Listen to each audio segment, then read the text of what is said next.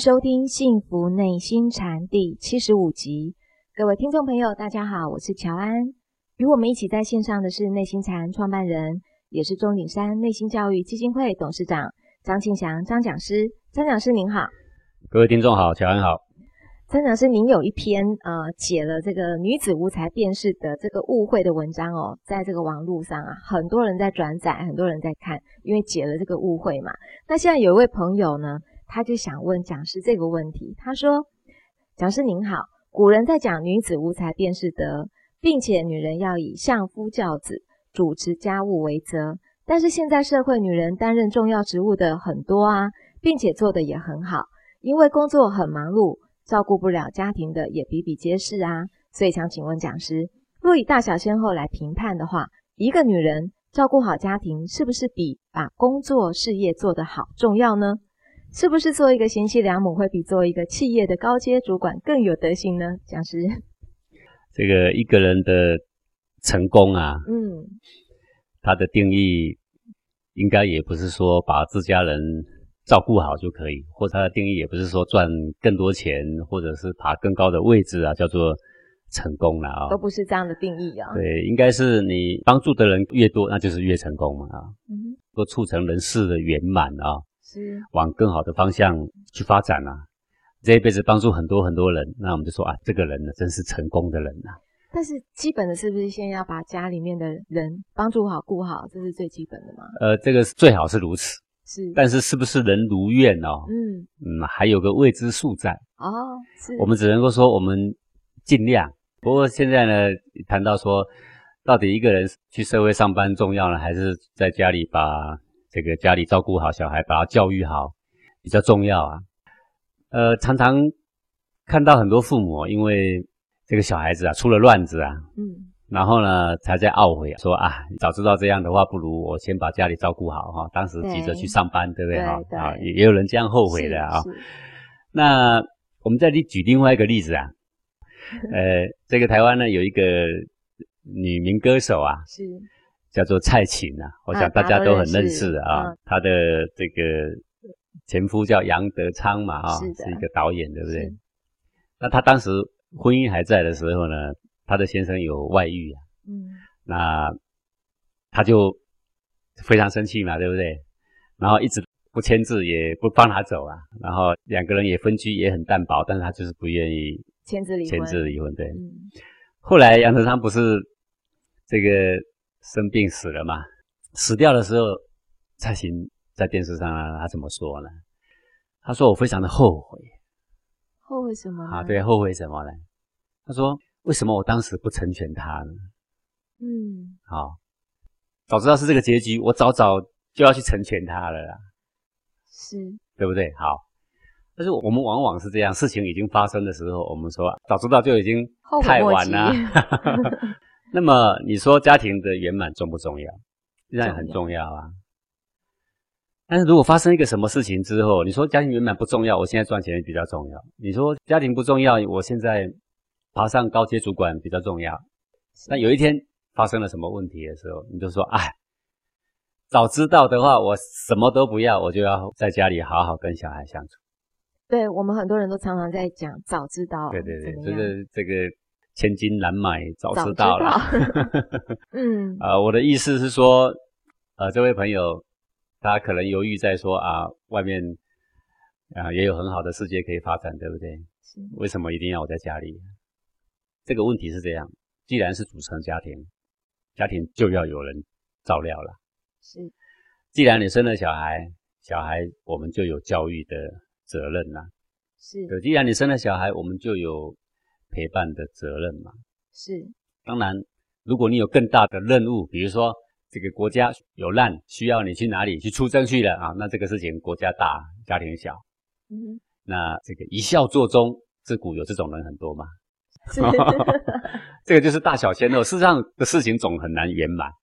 为什么我们在禅学里面，呃，我们教同学要大小先后？为什么？就连小树苗的课程，我们要教最小的幼苗，我们要教他怎么辨别大小先后。为什么要去辨别它？就是因为人世间很多难与取舍的两难嘛。那两难的时候，你如何取舍？哎，这很重要。如何取舍，就关系着君子小人的抉择啊。哎，我常常讲一句话说，要看一个人的价值很简单嘛，一个人有没有人格很简单呐、啊，很简单，看他怎么花钱。怎么花钱？对，全部都花在满足自己的欲望上，这个人人格低落了。低落。自己很省，花钱花在帮助别人身上，是君子。这个人人格就高尚了啦，是 不是吗？是。就算花在自己身上，你看他怎么花？去夜店我花很多，我去旅游我花很多，我去哪里这个买什么名包我花很多，为自己花很多。啊，这这是他这个方法。另外一个人也为自己花很多，他去学钢琴花很多，对不对？他去学武术他花很多，是。诶，他花在精神粮食上花很多，一个是花在物质上面花很多。所以在这马上就分出人格高低了嘛，在精神上的这个人格比较高。当然啦，我们投资在让我们能够有更高的精神层次，这个人的品格就高尚起来啦。是，同样是花钱，这个人天天赌博花掉钱，人格高吗？不高。最卑劣也不过如此。那个人天天酗酒花掉钱，最没智慧不就是如此了吗？是。那么讲是，我今天生了小孩了，我是要在家里面陪小孩，这样人格高，还是说我要去外面？工作当这个高阶主管，人格比较高。哎，你因为你现在这一个就没有衡量，要衡量就是说，我现在不得已，国家需要我，我要出征了，那我不得已要放弃家里，但是我已经做了最好安排，我请谁谁谁代替我，对不对？是。啊，还有补救措施嘛，对不对？是。啊，所以这个时候不在，我们不能说这个人啊，他不顾家里。讲师，你这个比较好判断嘞。对。啊啊，我不去上班的话，嗯、家里没得吃。对，那我一定要上班。就是比如说，因为他买个房子，然后呢，先生可能收入也没那么高，就一定得夫妻两个人都要去赚钱。对对对对，这样子就是说我上班之余的时间照顾小孩，其实这种人也很多，而且还很圆满的也很多呀，是对不对？好，如果我今天家里也已经吃喝都够了，嗯，呃，这个房子你也不用愁了，是，但我执意要去上班，为什么？因为呢，呃，我要去求我的表现。哦，那这个就是小，那这个就没有必要了嘛，就没必要，对不对？对，你可以做一个很好的妈妈，你可以在下半生的时间，你把小孩照顾好嘛。好，那么讲师，如果有一个问题，就是我是一个母亲，然后我的工作我可以赚的比较多，我的薪水可以比我的先生可能多个两倍三倍，嗯，那我可以让我的先生在家里面照顾小孩，我去上班，这基本上两个人谈妥都无不可啊。哦，没有说一定要男人主外对对对，无不可啊，但是。家庭是一个分工合作的地方啊，是，不是说一定要谁在外面还是谁在里面的关系呀？嗯，哦，因为现在跟古代不能比。如果以效率来说，哎，现在这个女的呢赚钱还比这个男的会赚，好，那你负责赚钱，那男的把家里弄好，这也没问题。是，但是其中有一个问题啦，什么问题呢？什么问题？就是这个女的到处都是跟人家讲说，你看我们家男人不赚钱都是靠我，有这个可能啊，这就有大问题了。对不对？对对，你要讲的是说，我今天之所以能够出来上班，真的要感谢我先生啊，要不他牺牲的话，我哪里有这个机会？是，你要这样讲，人家就看，哎，这个人人格就出来了，所以才能够符合女子无才便是德咯。哎，这个听众在现在在线上这样子听，也许还在误会意思。我在网络上哈、哦，对女子无才便是德这个误会解释过，各位上网只要打一下这个字眼，对，就找你就可以看到我解释的文章。主要的意思就是说，这个女子很有才。自视若无，自己呢不感觉说我这些才干有什么，我自己感觉呢我这些才干根本没什么，其实是跟别人差不多啊、哦，不要自傲的意思。一个女子有才不自傲，这个人呢，诶就是有德性的嘛，所以无才便是德嘛。是。另外一句是说，男子有德便是才嘛。是。这是对句啊。是。一个男人如果德性好，我告诉你，他就算没有才干，他也会变有才干，因为有德性的人呢，他就肯学习嘛。他谦卑，他肯问人嘛？对，他的时间他不会去做为非作歹的事情，他都来学习嘛，不然怎么叫有德？那有德性的人，他自己会学习，会学习的人肯定就才干你是免不了的嘛。对，所以男子有德便是才，女子无才便是德。这个这句凸显出来的意思就是说，不论男女，德性很重要，还是是就这个意思。好，那当然我们希望每个家庭圆满呐，谁出去上班谁。要多一点精力照顾小孩，这个谈好就好了，但不能够违背夫妻彼此分工合作的这个原则啦。是，还有不论怎么分工合作，一定要把功归给对方。好，不要老是说都是我赚的，即使都是你赚的，你也别这么说。是，因为急着对你落井下石的人就会一箩筐。讲师，你讲这句话，我今天看到分享文章，夫妻还是有一个禁忌的。你要懂得错锐埋风，嗯，你要懂得与人同善啊，你要把功归给别人。道德经说：“功成而弗居啊，做成了一件事情，明明你做成的，他说你怎么那么棒？哎呀，你们不晓得，是当时我问我先生，我先生这样说的，嗯，懂吗？懂。嗯，人家问你先生，你先生说没有啊，我不知道啊。人家会说：哎呀，你别谦虚啦。”有智慧，对，然后这个先生就知道说，哦，原来他老婆在外面是这么做人的，是，是这么维护他的啊，是，他怎么舍得跟他离婚呢？嗯、对不对？所以，现在听众问这个问题很好，但是如果你问这个问题是想要说，这个张讲师啊，如果告诉我说出去上班重要，我就要跟我先生拼了，我一定要拼一个我可以出去上班的权利，有没有？是，家庭如何和乐？也是非常重要，就跟你跟一个朋友相处，两个人如何和谐，如何彼此互相尊重，这都很重要的。好，我们老是在报章媒体上看到，台湾也有很多成功的女性，最后呢，婚姻也破裂的一塌糊涂，很多啊。然后一把鼻涕一把眼泪，然后哭诉媒体说这些都是我赚的，你知道吗？这几年她根本不赚钱，她在家里就靠我养，有没有？是是是啊，等等等等之类，这也很多了。其实我觉得她如果会这样哭诉，坦白讲啊。被她先生甩掉也是早晚的事情啊，哦，就是不会做人呐，不会做人。你要会做人，你要做一个好的示范给小孩子看，是让小孩看到说，哦，你在外面上班，你要维护你先生的尊严，你的先生在小孩面前才会有尊严呐，不然他教小孩怎么教得动呢？是你一回家，然后呢，你你领了二十万甩在桌上，你看都是我赚的，你明天给我去买菜，对吧？到现在你还不去上班，对吧？是。这个是当时讲好的嘛，因为你比较会赚钱，你负责赚钱也没什么多了不起的。坦白讲，啊，会照顾小孩的去照顾小孩也是很了不起的事情啊，对不对？啊，对，所以我觉得讲师您，嗯、真的讲得对哦，就是这个家庭不管怎么样分工，太太跟先生德性是最重要的。对，谢谢讲师。那这个提问呢，就是跟小孩子有关系哦。呃，因为这位朋友他在说，呃，讲师啊，这个现代心理学要求在孩子童年的时候啊。要尽量的给这个孩子玩具啦、兴趣爱好的这个体验等等物质上的满足。为什么呢？因为透过研究啊，也确实的证明，很多人都是因为童年时期太穷，内心有很强的物质缺乏感，导致成年以后对外在的物质疯狂的掠取。比如有很多的官员啦、商人啦，甚至是不惜逾越这个法律的底线，也要贪腐啦、聚财，实际上自己根本花不上这些钱。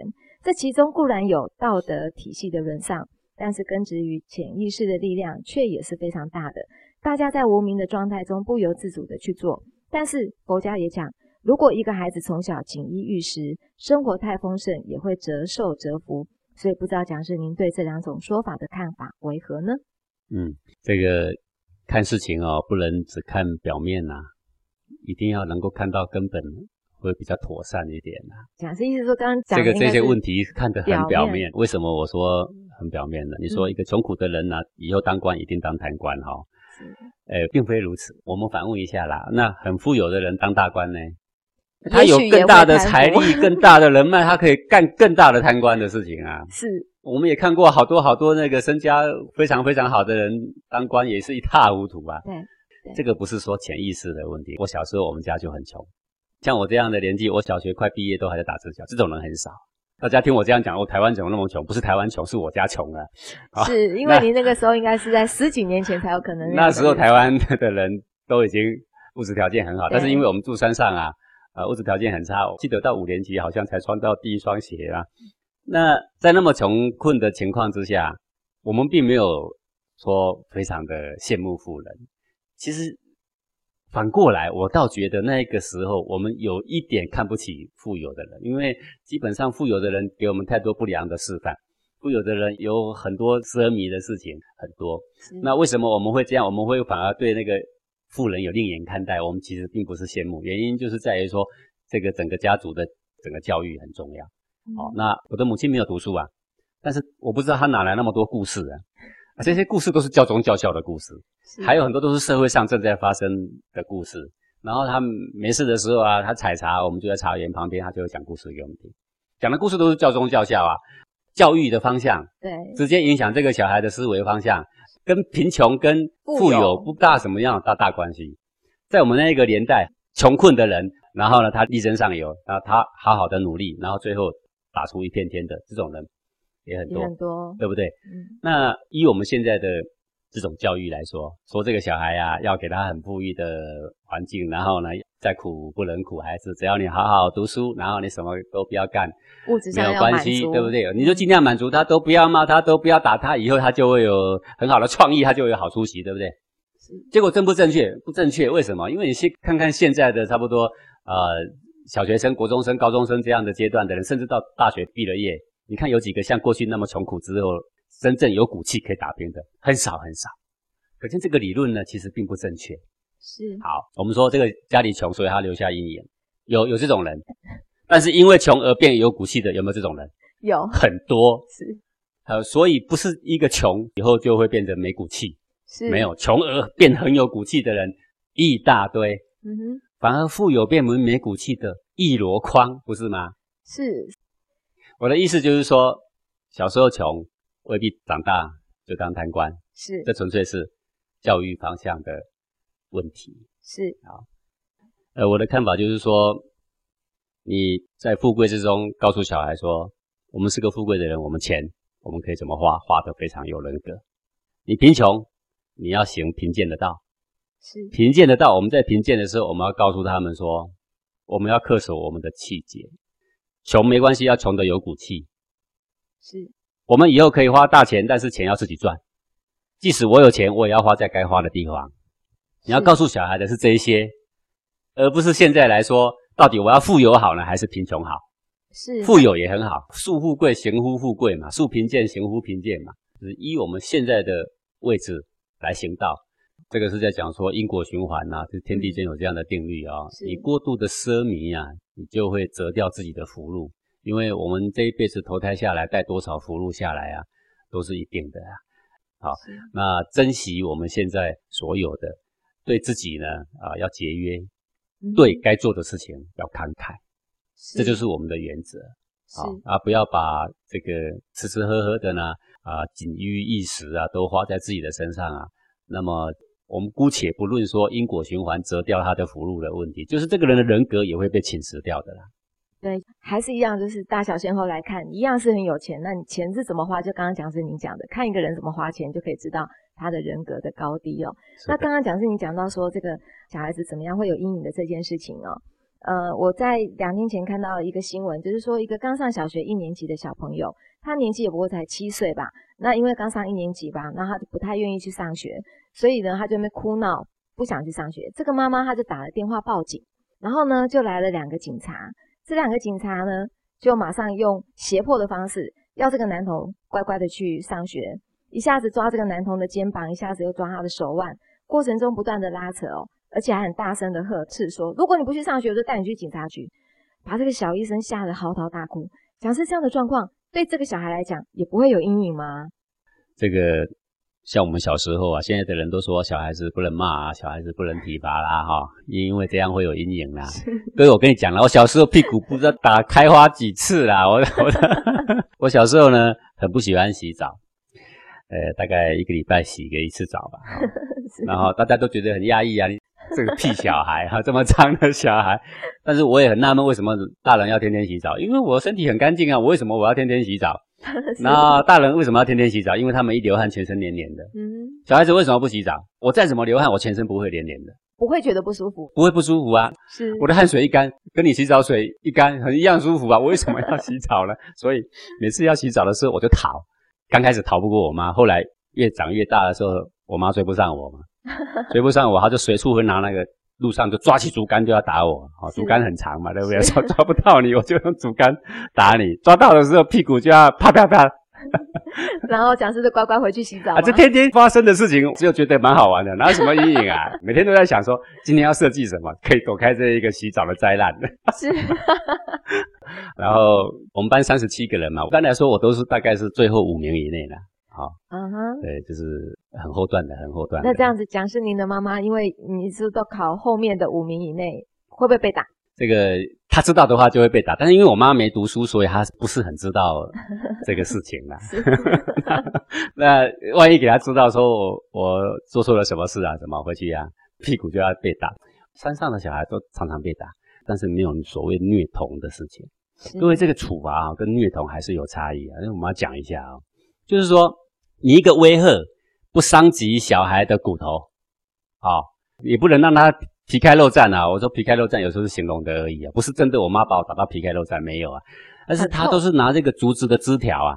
那个枝条打在你身上的时候，你完全不会伤到骨头，但那个皮哦，就会像很多蚊子咬了一样很痒，皮会痛，然后一条一条稍微红红的，它也绝对不会说皮打开了，都不会的。嗯好，那你你一被威慑之后，你就会赶快收敛呐，然后你就会幻想说，哦，我这个下次做事情我要小心呐，对不对？是啊，如果不痛不痒哦，只能叫他不要做，然后呢，他说也没什么事，对不对？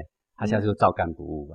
是，所以这体罚不是没有坏处，但是为什么很多人反对体罚？原因是因为有的人体罚过度变虐童，嗯、虐童拿起椅子也砸啦，有的拿起刀也砍啦，有的是拿起棍子很大只哦，打到手脚都断啦。是，这个实在是应该抓去关，这个叫做虐童。这叫虐童。对，那现在因为凡事哦过犹不及呀、啊，常常进入两个极端呢、啊。是，因为有体罚有虐童的事，所以我们现在进入另外一个极端。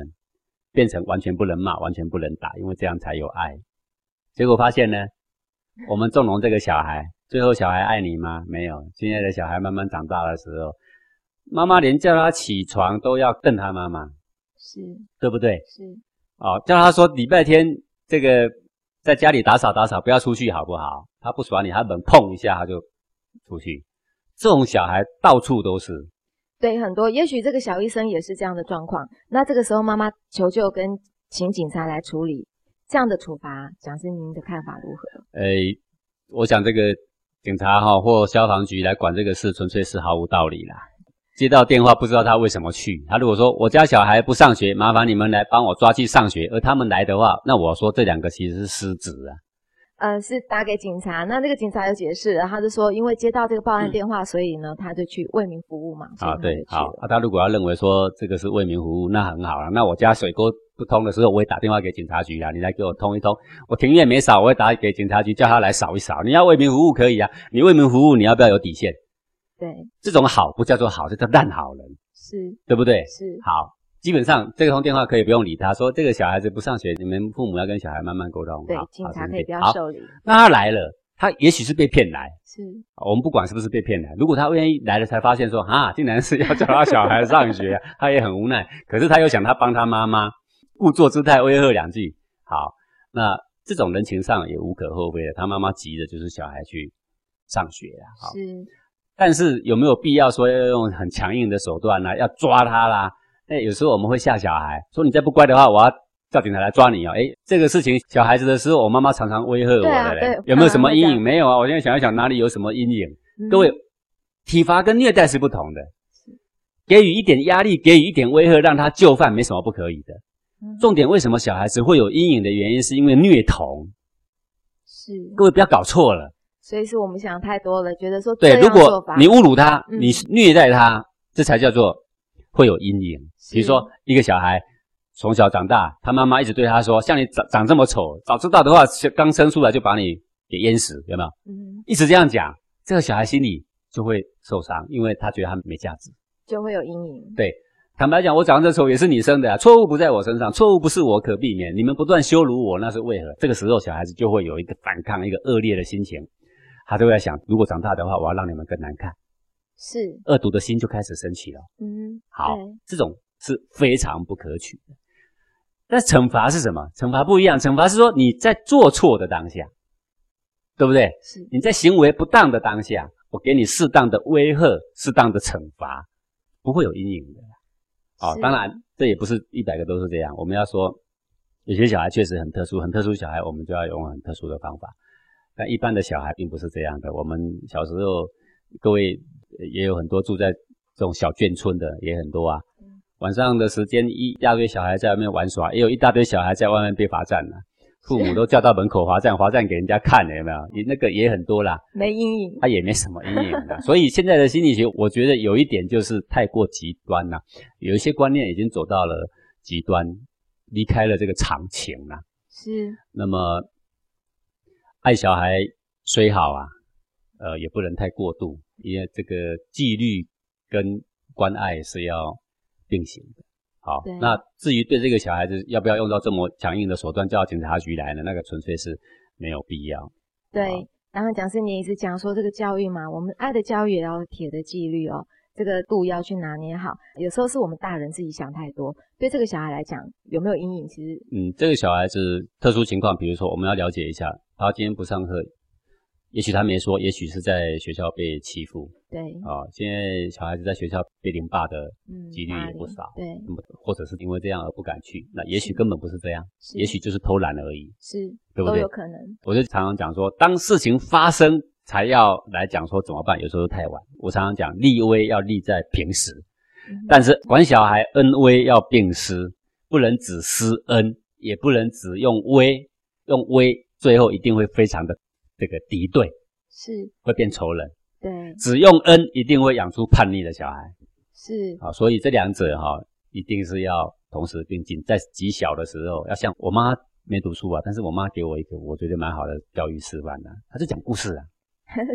讲故事不是讲唐老鸭跟顽皮豹哦，也不是讲小叮当哦，讲这些干嘛？要讲教宗教校的真实的历史发生的故事，还有现在社会上正在发生的一些有教育意义的故事。这个对小孩会有一个很好的正面的一个发展，因为第一个他可以跟他的母亲、跟他的父亲呢非常亲密的相处；第二个可以从父母的口中知道父母的价值的观念。小孩子一般来讲是崇拜父母的，他愿意跟父母学习他们的一些价值观念。对，所以讲师啊，您的母亲真的是对您是恩威并施诶，她会拿那个竹鞭会打你，但是还会讲故事是、啊、给你听哦。对啊，真的是很好，很有智慧的母亲。你各位不要听了这一集开始打小孩啊，先不要这样，因为现在的法律所不许。我要讲的是说，处罚一定要的，威吓一定要的，在小孩慢慢成长的过程的小事件里面，就要开始恩威并施。是，呃，要立起。在他心目中知道你很爱他，但是也要立起说有些底线我不可以触犯，我触犯的话呢，父母是会非常生气的。这种概念一定要先树立起来。恩威并施，我们先进一段广告，待会回来喽。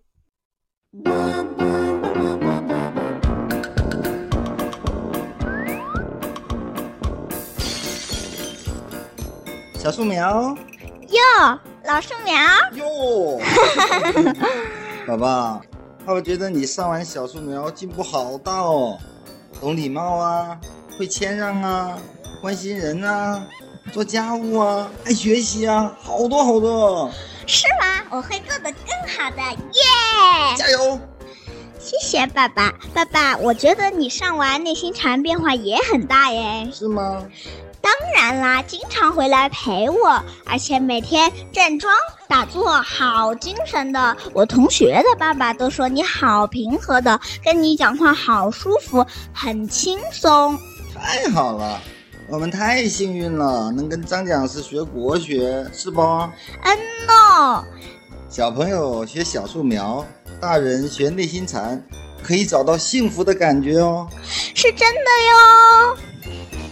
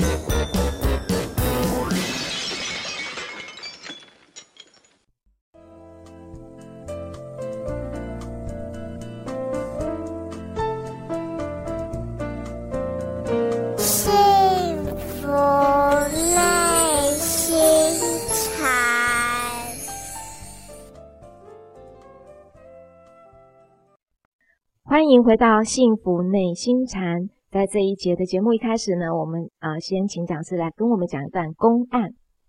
好，我来讲这一段公案呢，它是这个苏州，就是差不多像今天的安徽的安庆啊这个地方啊，有一个叫头子山，在这个山上修行呢，有一个禅师啊叫大同禅师那么大同禅师呢，他的师傅是谁呢？他的师傅就是无学禅师啊，哦，他是无学禅师的法师。是。那么刚开始这个大同禅师去参拜无学禅师的时候啊，他一见到禅师，在禅师面前呢、啊，他就问说：“未审二祖初见达摩，有何所得？”好，未审就是不知道啊，我不知道二祖神光。刚拜见这个达摩祖师的时候啊，有何所得？他到底得到什么？啊，那么这个翠微的无学禅师啦，他就说：“如今见吾复何所得？”他说：“你问我二祖拜达摩的时候，他得到什么？那我问你啊，那你今天看到我了，你得到什么？”好，哎，是，这是这一问呢，他当然想。丈二金刚摸不着头绪，对啊，我就是还没所得，就是因为无所得，所以我才来找你，对，对不对？那我找你就是希望有所得嘛。是。那我就在想啊，那二主要去拜达摩，他肯定得到了一个什么东西，对不对？不然二主怎么死心塌地的还肯为达摩削去左膀，对不对？对。哎，断臂求法，何等的决心，肯定就得得一个什么珍贵的东西嘛。然后他的师傅就说：“那你今天看到我，那你得什么嘛？”啊。心人不知道怎么回答，但各位一个求道心切的人，那就想说，那也不是一下能够搞懂，那我就在他身旁好好学学嘛。好，是。那所以这个大同禅师啊，他就留在这个无学禅师的旁边了。好，然后呢，在他的旁边呢，学法继续参学了。那么有一天，这个无学禅师呢，他在他的法堂内啊，然后四周没有别人啊。大同禅师一看机会也难得啊，他就上前行礼，他就问道说：“西来密旨，和尚如何示人呐？”好，那什么叫西来密旨呢？我们比较经书上常看到说西来密意，指的就是什么呢？就是这个达摩从印度把法带来这个东土，好，所以我们看到东土东土东土一般就是指这个中原这一带啦，是啊，当时的这个中国啦。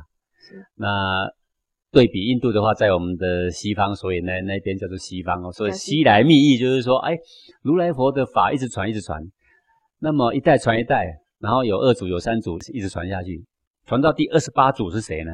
就是达摩哦。所以各位达摩祖师大家都知道少林寺啊，是。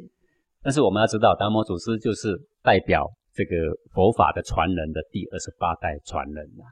那这个一代一代传人什么意思啊？比如说如来佛。他呢悟透了这个法之后，他就开始教徒弟啊。徒弟里面已经把这个法给悟透的人是谁呢？哎，就迦叶，所以他后来法传给迦叶。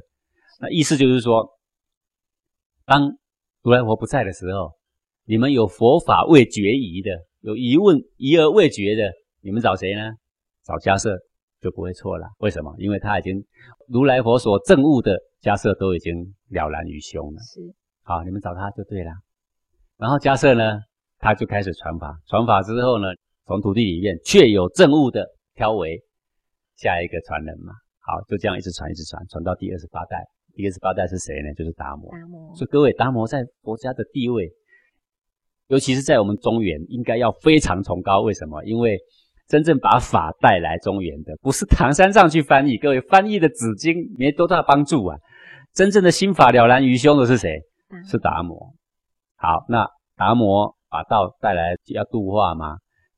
他带来的那个心意、那个心法是什么？叫做西来的密意。好，那这个时候呢，大同禅师呢就问无学禅师说：“那西来密意，和尚如何示人呢？”好，这个和尚就是师傅的意思啊。说师傅，你怎么样教导我们呢？好，我现在要问达摩的西来密意，达摩。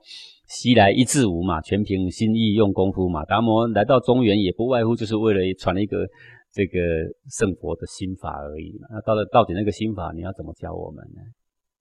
然后这一个无学禅师，他就呢停在那，他本来在那边经行啊，走来走去，走来走，一直走，一直走啊。听他这么一问呢，就停在那，停在那呢也不吭气，哎。怪就怪在这，好，你停下来总会讲话嘛，对不对？他一停就杵在那，也不说话，站了一会啊。那个徒弟，请问师傅，师傅一停，那徒弟肯定不敢讲话，洗耳恭听，对不对？对啊，恭恭敬敬的，弓着身子站在那一边，等着答案啊，不是吗？是，等了一秒、两秒、三秒、五秒、十秒，怎么过了快半分钟，怎么不讲话了？这怎么回事？这个急死人了吗？对不对？是，啊，站了好一会，这个大同禅师忍不住啦，他就说。起师垂示啊，祈求师傅您开导开导我，到底西来密意是什么呀？这个时候呢，这个无学禅师啊，就他的师傅嘛，他就斥喝他，他根本没讲话，对不对啊？嗯、他说还要拿第二勺恶水来泼你吗？好，各位，我们要讲一下这个第二勺恶水。好，就是说古代哈，很多很多这个悟道的人啊。这个开悟的那一天呢、啊，都跟被泼水有关了。请问师傅什么道？他的师傅正在喝茶。是啊，啪嚓一下，水就倒在他脸上了，就开悟了。还是就是开悟了，就开悟了。我们从讲这个呃公案以来，各位应该都很明白啊。对，好多是泼水开悟的，有的跌倒开悟的，有的被揍一拳，有的被揍一拳，有的被踏一脚，有没有？有的看到一头狮子，哎呦，开悟了，对不对啊？好，这种情况都在吓一跳。所以这个泼水这个事情啊、哦，常常发生。啊，所谓的恶水就是脏水，说你还要第二勺恶水来泼你吗？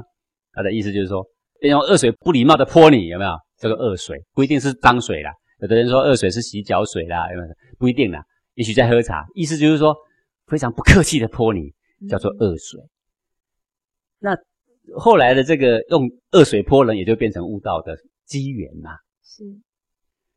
这个时候呢，但是大家都一次泼一次，如果他不能悟透机缘的话，就不会再泼第二次了，因为那没用了。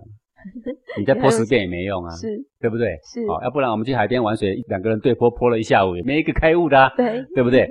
就忽然之间泼你，你不能悟到那个禅机。第二个就更不可能了，所以永远都是不泼第二盆水的啦。是，所以这边才斥喝这个大同禅师说：“你还要泼第二盆吗？”意思就是说，喷十盆也没用啦。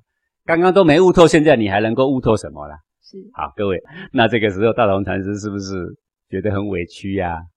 肯定的嘛，怎么委屈？师傅啊，我看四下无人，我才来问法，对不对？是。然后我问法，我是问你，不是随便问，我不是问一些这个天外天的问题、虚玄高远的问题都没有，问的很实际啊。我问的是修行就是要先求一个心法，怎么安顿我的内心？那我请问你，达摩西来传法的旨意，达摩西来到底是什么心法？和尚，你必是悟透的人啊，请问你，你怎么样教导给我们呢？啊，他一停下来，不说话，不吭气，不动作。哎，那真是够急死人的，不是吗？是 这一集呀、啊，各位啊，他忍不住的时候再开口说：“起师垂视。”好，我们就看这个过程。这个过程就是无学禅师要教给大同禅师的。好，他让你感觉到你的内心在哪里。别人用泼水的，别人用踏一脚的，也有甩一巴掌的。对，那这一次，这个无学禅师用哪一招呢？停住，不说话，让你急起来，让你犹豫起来。我有没有做错什么事？哎呀，他到底怎么了？他为什么不说话？还是我说错了什么话？有没有？好，啊，他一不说，你的内心变化就更多涌动了。对，很慌。那么师傅的意思是希望你这个涌动开始的时候，我都不说话。怕分散了你的注意力，我都不说话，看看你能不能自己觉知得到。在这么四下无人、静谧的时刻，师傅也没动，你你躬身在那里等答案，你也没动。现在唯有一个地方在动，哪一个地方？你的内心在涌动，就是黄庭这一窍里面的气血呀、啊，在翻涌啊，在纠结呀、啊，对不对？对。啊，他竟然没有悟透，他说起师垂示，他说。啊，还要在第二盆的恶水泼你吗？这佛家是没有泼第二盆恶水的道理。这一个禅机没悟透，就等下一个，啊，是这样。然后这个大同禅师一听，就起身礼谢了啊啊，谢谢他的师傅。他若有所悟，他还要再泼第二盆恶水吗？他就想哦，那刚刚第一盆已经泼了呀，对不对？是。说没有啊，他没说什么。难道他说了什么吗？也没啊。他就想，那发生了什么呢？啊、刚刚从我问的问题到结束到被老师骂这中间有什么变化？哎，好像我胸中翻涌了几下，这个急起来了。哎，莫非师傅讲的就这个吗？莫非达摩西来一字无，全凭心意用功夫？莫非就是刚刚这个心意的变动吗？指的是不是这个地方里面那一团的变动？是不是这个呢？哦，还若有所悟，但这样子就证悟了吗？没有。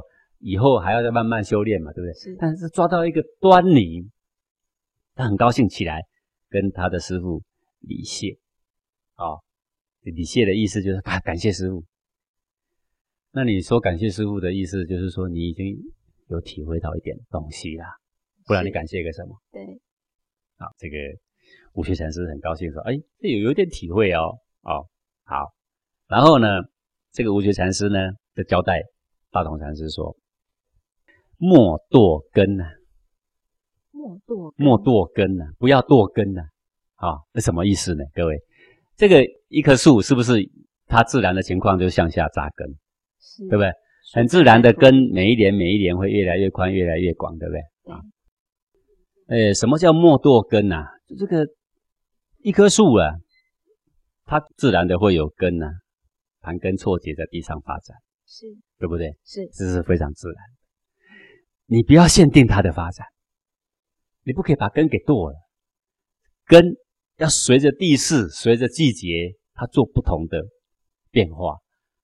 这个武学禅师呢，知道大同禅师有一点体会，他说：“就像树吧，不要剁根啊。”然后大同禅师一听若有所悟，他就回师父一句说：“哦，时至根苗自生。”哦，是这样。时间到了，这个根苗是自己会发展。这是要讲什么意思啊？各位，我们现在讲的都不是树哦。是。现在讲什么呢？所有公案，不论他怎么比喻，都在讲心哦。是。他说莫剁根，不是说你的庭院的树的根不要剁哦。当然不是。他的意思是说，你的心头里面的气血的发展，它就像有一棵树种在你心头一样，这里就像那个树的根。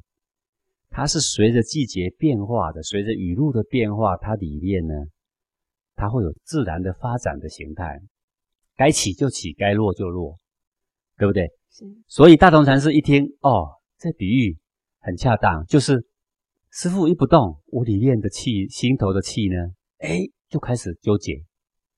对，我如果听到外面的一个声音，忽然有一个鼓声，里面就有一个轰，一个震荡。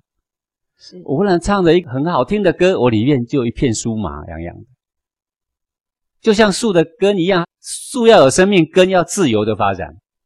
我们人的心不可能无情，你不要剁根，意思就是说你不要走上无情的道路，不能有根，不能有变化，那你就没有发展，这树就死了嘛，对不对？嗯、这个体会你的内心，不能往无情的方向去体会，不能往让它不动的方向去体会。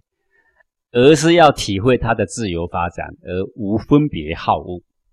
气在胸口可以自由的震荡，就像水，它在河流里面，你说哪一种形态的水才是对？没有哪一种，它可以有各种奔腾的形态，还有各种静谧的形态，对不对？是。流到哪里，时机到了，该静就静；流到哪里，时机到了，该动就动。就像看我们的内心的这个气血。有时静，有时候动，是非常自然的事情。不要堕根呐、不要走到这种枯木死寂的顽空里面呐、啊。不要以练就你的内心不动为功夫啦，而是要让气自由的去发展，只是我们对它无分别取舍而已呀、然后这个悟学禅师一听啊、哦，不错，那他知道我在讲什么了啊。那后来呢，这个大同禅师呢，就离开了他的师父之后呢，就在这个头子山呐、啊，结一个茅庐，就在那边修行啊。后来人家就称他为头子和尚啊，或称头子禅师、大同禅师。都有人叫哈。这一段呢，就是他们的悟道因缘。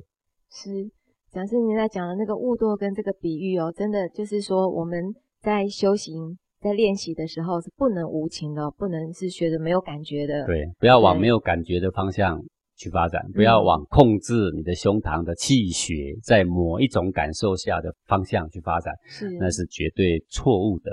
呃，要绝有情，而不要绝无情啊。对，这很重要。谢谢讲师。那接下来的单元呢，是见微知著。不知道讲师您今天要用什么样的一个案例来为我们做说明？好，我们这个见微知著的案例呢，我们来举一个现代的案例啊。好的，这是一个最近发生在这个湖南长沙的一个不幸的事件呢。这个事件是怎么样呢？它是一个杀妻的一个伦理的悲剧啊。嗯，这个杀妻的缘由是怎么发生的呢？它是这样的，两小口一对夫妻啊，那么他的母亲呢，煮了一条这个蒸的腊鱼，好，那这个妻子呢，她晚上吃饭的时候啊，她不喜欢这个鱼里面啊放了姜，是啊，然后呢，她就责问她的这个先生说。为什么要放姜？啊，各位，这是鱼谁煮的？婆婆，婆婆煮的。嗯，婆婆要煮饭给你们两小口吃，已经不错啦。是，对不对？对，应该是你要煮饭给婆婆吃，给婆婆吃啊。婆婆煮都煮了，但是婆婆觉得加姜比较好吃，然后呢，她就放了姜。吃饭的时候呢，这个妻子问说：“为什么要放姜？”那这个先生听了很不是滋味。我妈妈煮给你吃就已经够幸福了，不是吗？你怎么还有资格问人家要不要放姜，对不对？嗯。但是呢，这个妻子她娘家做生意的，她的财富条件呢比这个先生好。然后妻子去上班呢，她的这个工资呢也比他先生高。是。所以在这个在这个财富上，妻子是占比较优势。嗯。这个先生呢，在家里呢一直来说都比较劣势。是。可是纵然如此。对父母的敬是不是也是需要啊？这个先生说，再怎么样，我也是我妈妈生的啊。我妈妈辛苦煮饭给我们吃，已经够好了啊。哦，啊，如果你说你不好吃，那你可以建议婆婆说：“婆婆啊，我们以后姜可不可以放少一点啊？因为我吃姜会怎样怎样，对不对啊？”而不是用质问。对对对对，你可以请求，嗯，对不对？然后你要先感谢，要感谢你婆婆，你今天煮这么好吃的鱼，给我们吃啊。是但是因为你加了姜的时候，我不敢吃，因为我以前都不敢吃姜。要不这样嘛，以后我们加少一点，对不对？是。好，或者是呢，你是不是可不可以挪出一小块，不要加姜？这其实是可以商量的嘛。对。但是他却质问他先生说：“为什么要放姜？”好，那夫妻两个就为这个事情呢吵起来。吵起来，妻子一生气呢，就把整盘鱼啊都还没吃呢，啪就把它倒了。哇！好，各位，这举动是不是非常没礼貌了？对。很过分了啊！对，你妈妈煮的菜，你们两小口吵你们的架，你怎么把你妈妈 煮的菜把它给倒了呢？那丈夫一看更生气了，揪住她的头发就往墙墙上撞，两个人就吵啊吵啊啊！这不过呢，这两小口呢，因为吵这种架也常在吵了。那么通常来说，第二天呢，各自上班，然后冷静一下回来，晚上呢也就会和解了嘛。嗯，一样过日子了。对对，不过。既然是常常发生两个的这个情感上啊，也就不是非常的和谐了。是，那你由他的母亲煮个鱼加姜，就会被妻子给数落，那你也就知道说，那这个妻子对他的妈妈的敬也很有限呐，对，对不对？哈，的这种体恤也很有限呐。然后呢，第二天的晚上呢，这个太太呢就带着孩子睡觉，然后呢，她关灯的时候的声音呢、啊。弄很大，所谓弄很大，就是去开开关的时候，就像用拍的一样，啪一下。哎，各位，我们开开关嘛，好好关就好了嘛，好好开嘛。是。各位，你关门啊，没生气的时候关门是不是好好关，拉一下就好了嘛？是。生气的时候就砰啊，对不对？对，所以这个太太还在生气。对而且连关个灯都故意弄很大声，啪，好像那个开关得罪他一样，啪一下。然后呢，丈夫觉得说，你昨天才为蒸鱼的事情吵成这样了，你还不知道错呢，对不对？然后呢？这个今天呢，开灯又这么大声啊！争吵里面呢，妻子就不停的强调说，孩子的衣服都是他自己的爸爸妈妈买的啦，然后说孩子的牛奶都是他自己赚的工资买的啦，等等的，然后就埋怨说婆婆做的饭都不好吃，等等的，不断的伤这个先生的自尊了。好，那于是乎，这个先生一怒之下就把他这个老婆给杀死了。嗯，啊，就这个事情整个的发展过程呢，就是发生了这样的一个悲剧啊。是。那最后这个先生被判无期徒刑。好，那么我要举这个例子，我是要说什么呢？各位，我今天要讲的不是说他到底判无期徒刑对不对这个事情，我们也不是在讨论说。煮鱼应不应该加姜，对不对？我们也不是讨论说关电灯的开关要多大声还是多小声，我们也不是在讨论说到底是一个家庭先生出的钱多好呢，还是太太出的钱多比较好？对，这个案子要怎么看？我要提出来的问题是说，现在的伦常失序。导致类似这样的事情，这样的家庭的苦痛，我们不要讲说被杀死，被杀死是很少的事情啊，啊，没有被杀死，但是呢，整个家庭啊，不得一刻安宁的这种家庭多不多？很多，很多，天天吵。那当公公婆婆也吐苦水，当媳妇、当儿子也都吐苦水，这种情况多不多？很多，很多，何以知道很多？数字会说话。现在的离婚率是全世界各个国家超过二分之一是常态。是，离婚是最后的选择。离婚之前是不是有很多的争端？是，还有很多还没离婚的，但是还在忍耐啊。对，好啊，这个问题是出现在哪里？两个字：伦常。伦常，对，伦常，彻底要解决这些问题，釜底抽薪，而不需要去教婆婆说煮鱼要不要加姜。哼，我们也不需要去教媳妇说，你家里有钱，但是你不要跟你的先生耀武扬威。我们也不需要去教每个先生说你如何控制自己的情绪，这教不完的。对，古人手简育繁，早就看得很远，他早就知道说伦常一脱序，不是煮鱼不加姜会发生问题啦，什么事都会发生问题啦。是，谁拖地板，一人拖几天都会有问题啦。谁照顾小孩也会有问题的。谁上班也会有问题的。谁煮饭也是有问题。是，好，那。如何来解决这些问题呢？靠伦常，伦就是次序，常就是每个家庭都可以用，全天下都可以用，无时无刻不可以用，叫做常。是常道。对，之所以古圣先贤叫做常，就像白开水，随时喝都没事。嗯。各位，如果你端出什么好的药，你也不能天天喝嘛。而可以天天喝、天天吃的是什么？哎，就是这个水，就是这个白饭。是。这叫做常，任何人可以喝，任何人可以用，任何人可以得到好处，对不对？是。我没有钱喝咖啡，我喝水可以吧？那当然。我没有钱喝果汁，我喝白水可以吧？我告诉你，喝白水的也不会比喝果汁的更不健康。是。这个我以前认识一个朋友啊，他们家很有钱，因为他老爸是这个基隆的一个牙医生啊。我所认识他第一天到最后一天，我没有看过他喝白开水。他每天出门就是果汁，果汁，他都说有机的果汁，包装的好好的，不喝白开水。可是我所看到的人里面最不健康，就是属于这个人。嗯，然后他的新陈代谢有问题。对，结果你的身体为了要把维他命 C 给代谢掉，花了好大的力量。是，所以古人很聪明啊，有一套次序是不论你到哪里都可以用，不论哪个时间都可以用，都能得到好处而不会有坏处。那个东西叫做什么呢？叫做五常。是五常不要说五个啦，我们就一个来说，怎么说叫伦理？伦是什么呢？次序。好，那这个命案呢，它的发生不是因为这个太太的家境比较好，也不是因为这个先生家境比较不好，也不是因为煮鱼干嘛加姜，都不用探究这些问题。对对对，都不是这个问题。嗯，好，更不需要去研判说判无期徒刑对还是不对。嗯，这整个问题是在于。伦理失序，就这么简单的问题。今天只要我们做教育的人有那个心思，看到这个危机，看到这么多的社会的现象在发生，看到这么多的离婚率正在提高，看到这么家庭正在破碎，看到这么多小孩很难很难管教，看到这么多小孩都没有礼貌，啊，倒也不是很有创意。真的，各位，现在的小孩啊，我们都放任他。希望他有创意。现在小孩比我们那个年代更有创意吗？我一点都不觉得。嗯，啊，会上夜店叫做有创意吗？当然不是。啊，还是会抽烟叫有创意吗？还是会吸大麻最有创意吗？不是，那都不是。还是会打电动吗？不是，不是。好，那么把一个事情做好，这些小孩子呢，他们就各安其位，这个社会就各安其位，他们会在现有的基础上呢做最好的发展，是做最有益的创意。有创意没用，要有益的创意才有用。好，那怎么样做呢？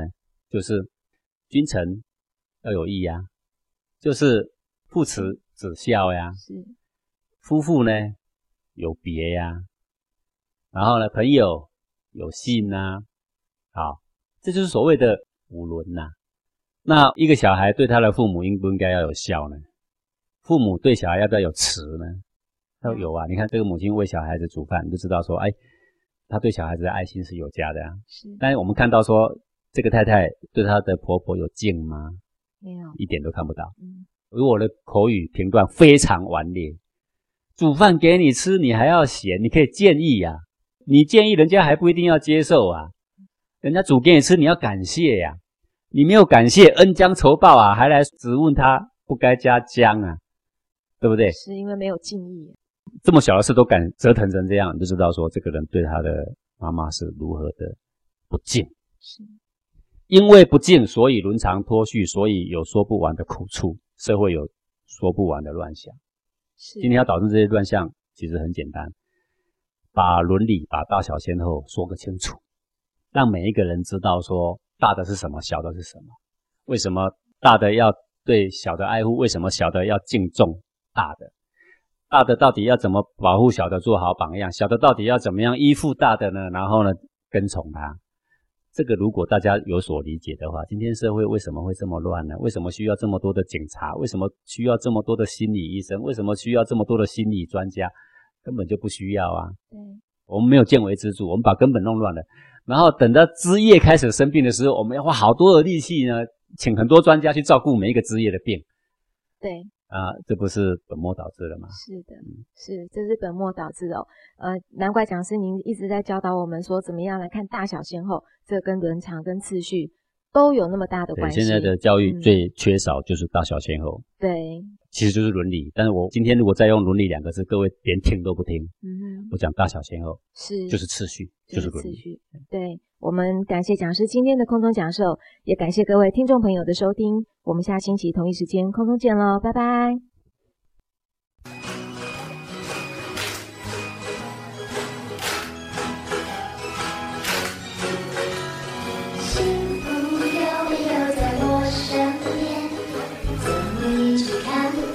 就